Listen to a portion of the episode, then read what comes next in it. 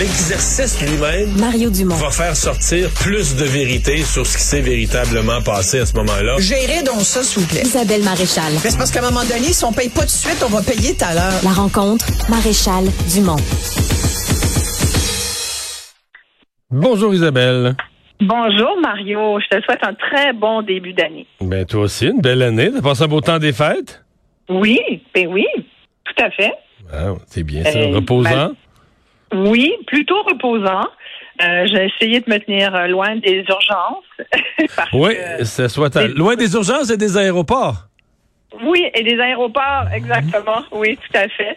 Euh, Il y, a un sujet d'ailleurs dont je dont je veux te parler là, qui m'a beaucoup interpellée Oui. parce que une donnée que je que je suis, euh, tu le sais, avec beaucoup d'intérêt, c'est le taux d'occupation dans les urgences du Québec parce que ça a été un des gros dossiers de l'automne dernier. En fait, je devrais dire c'est un des gros dossiers des dernières années, le, le taux d'occupation dans nos urgences. La situation est assez problématique, on le sait, le taux de la situation en général au Québec en ce moment même, au moment où je te parle, c'est 130 Ouais. le taux d'occupation dans les urgences. Fait on comprend que ça, ça, ça, on, ça refoule. C'est comme au chemin Roxham. ça refoule. Les gens euh, ils vont à l'urgence. Je pense que beaucoup de Québécois, d'ailleurs, qui ont compris le concept, puis qui se disent, ben, je vais attendre que ça soit vraiment grave avant d'y aller. Euh, vendredi dernier, pourquoi je te parle de ça en particulier, c'est que vendredi dernier, à l'urgence du CHU Fleurimont à Sherbrooke, il y a, un monsieur, Bernard Pro, qui s'est présenté, un homme qui est atteint de leucémie, qui s'est présenté euh, sur l'heure du lunch euh, vendredi parce qu'il avait de la difficulté à, respirer, puis on lui a d'ailleurs diagnostiqué donc cette, pneumonie, donc leucémie plus une pneumonie, une surinfection, donc c'est important. hein. Il a attendu cinq heures à l'urgence debout parce que il n'y avait pas de civière. Et au bout de cinq heures debout, alors que tu as une maladie grave comme une leucémie, un cancer du sang, et qu'en plus tu as des difficultés respiratoires avec diagnostic confirmé de pneumonie par la suite, ben c'est clair que cinq heures debout, là, la moitié d'une journée, tu peux pas. Là. C'est, tu, te sens vraiment pas bien. Là. Et euh, bref, il s'est, évanoui presque. Il y a même, euh, même régurgité. En tout cas, il semblait. C'est assez. euh, il y a une vidéo là, c'est assez Ouais, ouais, ouais. épouvantable de voir ça. Sincèrement, c'est un sexagénaire qui, a- tu sais, quelqu'un là, un Québécois qui a travaillé toute sa vie, qui a payé ses taxes, qui, qui va à l'urgence. Et à 70 ans et plus, tu te dis, j'aimerais bien être soigné à la hauteur de mes contributions passées. Euh, et il arrive à l'urgence, puis on lui dit, ben là, monsieur, là, garde, prends ton mal en patience. On lui a pas parlé comme ça, mais j'exagère un peu la situation pour montrer aux gens à quel point ça ne peut pas être acceptable, ça. Là. Et les gens, ils ont dit, regardez, là, vous êtes obligé d'être debout. On n'a pas de civière. Il n'y a pas de civière à l'urgence, Mario. Moi, celle-là, j'ai de la misère. Il n'y a, pas- y a pas moyen de mettre, quand on dit qu'il n'y a pas de civière, c'est qu'il n'y a pas de place, il n'y a pas d'endroit pour coucher ce patient-là à l'urgence en attendant qu'il soit vu par une équipe médicale, par un médecin. Puis attends, avant de te rendre au médecin, tu passes par le triage, Non, par, ouais. par, par les infirmières, puis si t'es chanceux, ben, dans les heures qui vont suivre, tu vas peut-être voir un médecin, mais c'est vraiment pas la première personne que tu vois. Ta sœur, euh, Georgette, a dénoncé euh, cette situation-là, puis je la comprends tellement. Elle disait, on, on traiterait même pas un chien comme ça. Je pense qu'elle a raison, cette dame.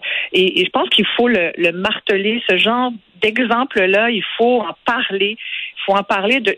Moi, j'invite tous les Québécois qui ont vécu ce genre de situation, qui ont des opérations reportées, qui ont des, mauvais traitements de la part du réseau. hein, pas forcément des personnes qui travaillent, mais du réseau. Le réseau, ça devient, c'est un peu, c'est comme évanescent. Le réseau, c'est un peu tout le monde puis c'est personne.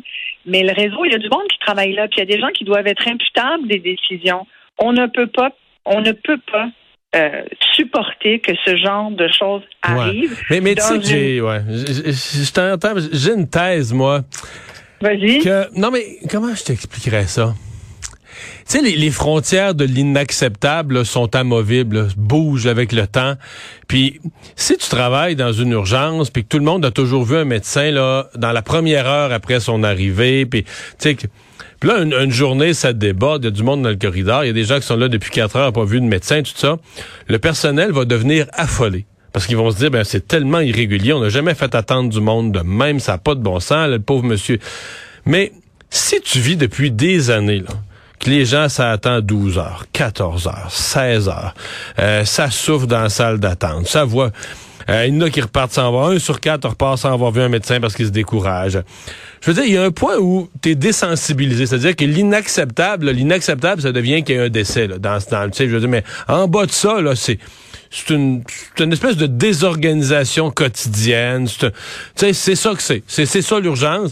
Et donc, les gens qui y travaillent, à un moment donné, ben, leur frontière de ce qui est inacceptable devient complètement repoussée parce que ils savent, sont pas assez nombreux, il y a trop de monde, il y a trop de patients, il y a juste un docteur dans l'urgence. De toute façon, quand il y a un accident, ben là, le docteur, il s'en va sur ces urgences-là, dans la, il s'en va sur l'accident, je veux dire, avec les gens qui sont assis dans l'urgence peuvent être des heures, il n'y en a pas un qui va passer. C'est comme ça que ça fonctionne, puis on est habitué. Ça fait des années qu'ils voient ça.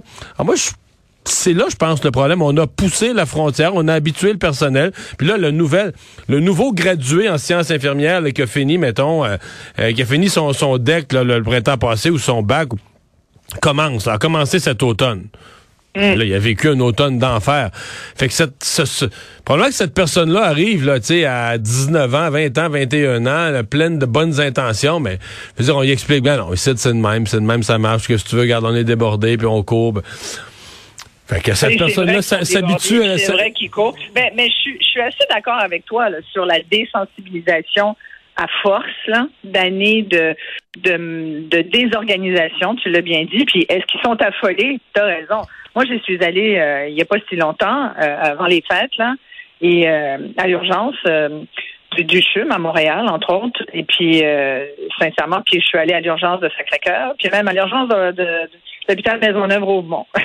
Donc, j'ai fait une certaine tournée. Et, je peux te dire que partout, tu sens cette espèce d'affolement du personnel de la santé qui sait pas trop vers qui se, tourner pour essayer de, de colmater les, brèches du réseau. Puis c'est vrai que j'ai vu des médecins courir, puis j'ai vu des infirmiers puis des infirmières courir. courir. Je l'ai vu aussi se raconter leur fin de semaine, rigoler en masse, puis euh, tourner autour du comptoir. Puis on voit un peu de tout. Euh, quand on y va souvent, c'est sûr. En même temps, moi, je pense qu'on est rendu à un point où, en ce moment, il faut que tout le monde soit au courant que dans les urgences au Québec, c'est de la médecine de guerre. C'est comme un territoire assiégé. Exactement. Alors, moi, je pense qu'il faut. C'est même pas de faire peur au monde que de dire ça. C'est juste la réalité. Et, sincèrement, moi, je, je trouve ça épouvantable. Moi, ça, vient me chercher parce que on est des humains. Puis quand, quand la dame dit on, on nous on traiterait même pas des chiens comme on se fait traiter, elle a raison. Moi, je pense que le ministre de la Santé doit nous dire plus qu'on va, on va essayer, on va, on va. il a dit l'automne dernier, ma première première priorité c'est que euh, c'était pour les travailleurs de la santé. Puis je t'en avais parlé, je t'avais dit, je trouve ça un peu dommage que sa première priorité, c'était pas les patients. Moi, je pense qu'il faut vraiment le, sentir pour vrai. Tu sais, ça fait des années qu'on se fait dire le patient va être au cœur du système de la santé. Euh, excuse-moi d'être plate, là. Ouais, mais euh, Isabelle. Arrêtez de nous raconter. Oui, mais Isabelle, quand on, dit ça, c'est parce qu'on sait que c'est le contraire. Là. Quand on met ce slogan, mettons que tu as une réforme de la santé, que tu mets ce slogan-là sur le couvert, le, patient au centre. C'est parce que tu sais que ça va être exactement pas ça. Là. Tu veux par le marketing, tu veux par le essayer. Dis-moi le pas. Moi, je suis plus capable d'entendre ça, Mario. Moi, ça, ça, me fait. Ah, sincèrement, ça me fait ici les, les. Non, vraiment, là. non, dis rien. Dis, écoutez, on est devant une situation où, sincèrement, euh, on sait plus trop quoi. Tu peux pas dire que tu sais pas trop quoi faire, j'imagine, mais faut que tu dises la vérité au monde. Mais tu peux pas les laisser se coucher sur le plancher d'une. tomber à moitié mort sur le plancher d'une urgence parce qu'il n'y a pas de tibière on est, le gouvernement a la responsabilité de soigner ses citoyens. Sinon, rendez-moi mon argent, là. Tu comprends? Il y a quelque chose qui marche. Il y a quelque chose qui marche pas, là. Hmm. Moi, ça me fâche, là. Ouais. Euh, reste que, bon, il y, y, a ce cas-là, mais dans l'ensemble, les gens ont quand même une certaine impression, un certain ouf, là, tu sais, que la catastrophe annoncée, tu sais, l'automne avait été tellement pénible, on s'est dit quand va arriver le temps des fêtes, ça va être épouvantable dans les urgences. Bon, peut-être qu'on va le vivre là, Des fois, le, contre-coup des rencontres des fêtes, c'est en début janvier qu'on le vit. Mais malgré, bon, c'est à 130% mais je pense qu'on a passé l'automne en haut de 100% d'occupation des urgences. Le, 4 janvier, c'était 139% Ouais, c'est énorme. Mais j'ai quand même l'impression qu'on ne vit pas... Il n'y a qui est dans le vert, qui est normal ou qui est même orange élevé. Toutes les urgences, ou à peu près, sont dans le très élevé. Là. Euh, puis quand tu vas chercher après le, le, nombre de personnes qui sont... Euh, tu peux même aller euh, aller voir le nombre de patients sur civière depuis plus de 24 heures, euh, le taux de, depuis plus de 48 heures aussi. Il y a ça, là, ça c'est des gens là, qui qui collent euh, qui collent à l'urgence parce qu'on n'est pas capable. Normalement, ils devraient être montés sur les étages pour avoir des soins plus spécialisés. Il n'y a pas le lit non plus dans les étages. C'est toute cette organisation là qui est selon la région ben, fonctionne plus ou moins bien. Là. Eh bien, mais, euh... mais je trouve ça bien, je trouve ça bien désolant, bien dommage, puis bien dommage pour nous, c'est parce que on a encore euh, souvent l'impression que qu'on paye pas, c'est gratuit, mais mais non, c'est vraiment pas ça. On est en droit de demander à avoir des soins qui qui euh, qui soient humains. Puis en même temps, tu sais quand tu disais oui, mais les gens sont habitués aussi, puis les gens sont quand même plutôt satisfaits finalement parce qu'on a évité euh, l'hécatombe, mettons, ben Là où les gens sont plus satisfaits, c'est quand ils finissent par avoir des soins. Là, écoute, puis sincèrement, moi, j'ai une de mes filles qui s'est fait opérer dernièrement après avoir vu sa chirurgie reportée deux fois.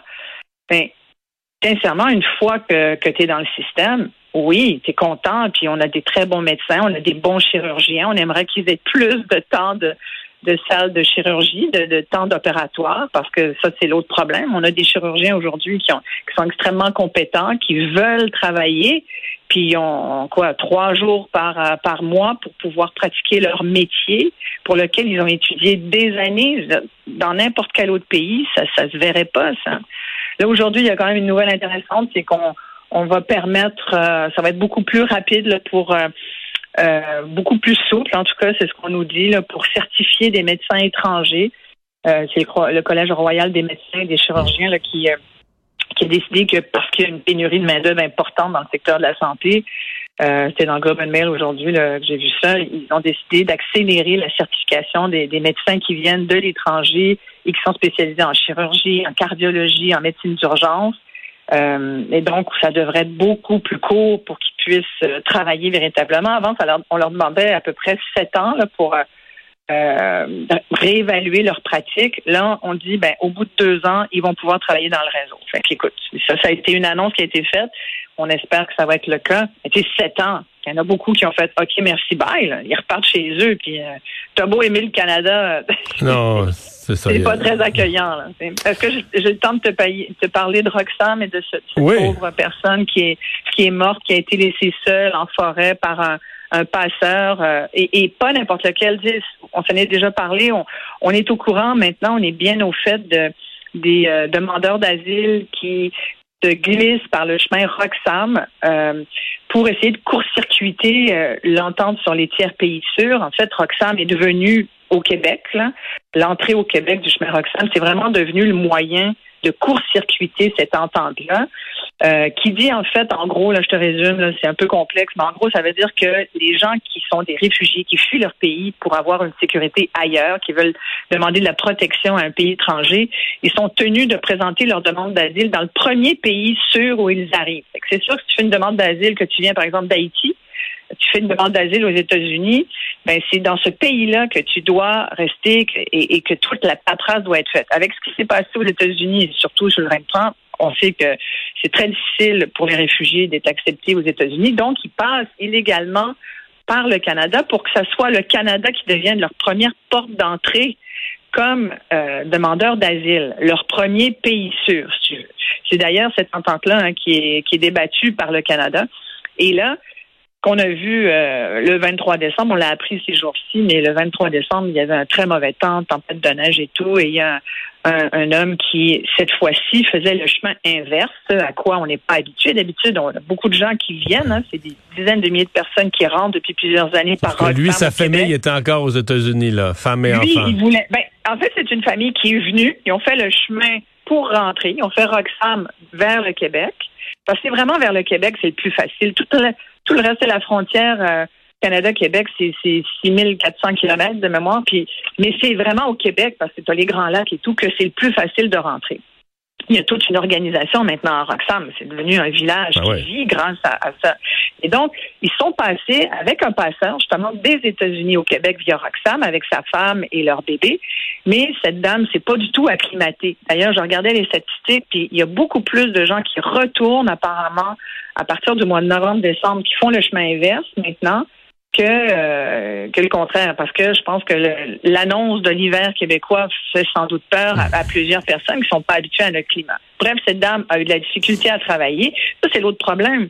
Les gens arrivent, ils sont réfugiés, ils peuvent pas travailler, ils n'ont pas de permis de travail, ils n'ont pas les documents qu'il faut, ça prend énormément de temps. Dois-je rappeler l'incompétence du fédéral, dans ce dossier-là? Je pense que, tu sais, on le dit à chaque fois, puis à un moment donné, ben ça, c'est un autre sujet sur lequel on est un peu fatigué de se répéter, mais sincèrement, il faut absolument améliorer. Puis là, bon, apparemment qu'en novembre dernier, ça devait être accéléré, là, parce qu'avant la pandémie, ça on disait 24 heures et moins pour avoir un document là, qui qui donne euh, ton espèce de statut de réfugié. Après ça, ben là, tu rentres dans la machine fédérale, puis après, bon, tu prends plusieurs autres mois, pour pas dire des années, avant d'obtenir ton permis de travail.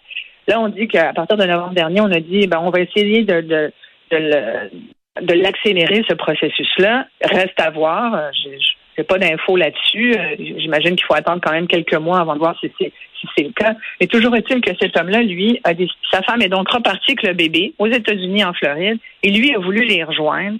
Sans doute qu'entre-temps, il s'est dit, ben moi, je vais rester un peu au Québec. Là, je suis pute. C'est mon hypothèse. Sans doute que l'homme a dit, garde, moi, je vais rester ici, puis j'irai vous rejoindre éventuellement.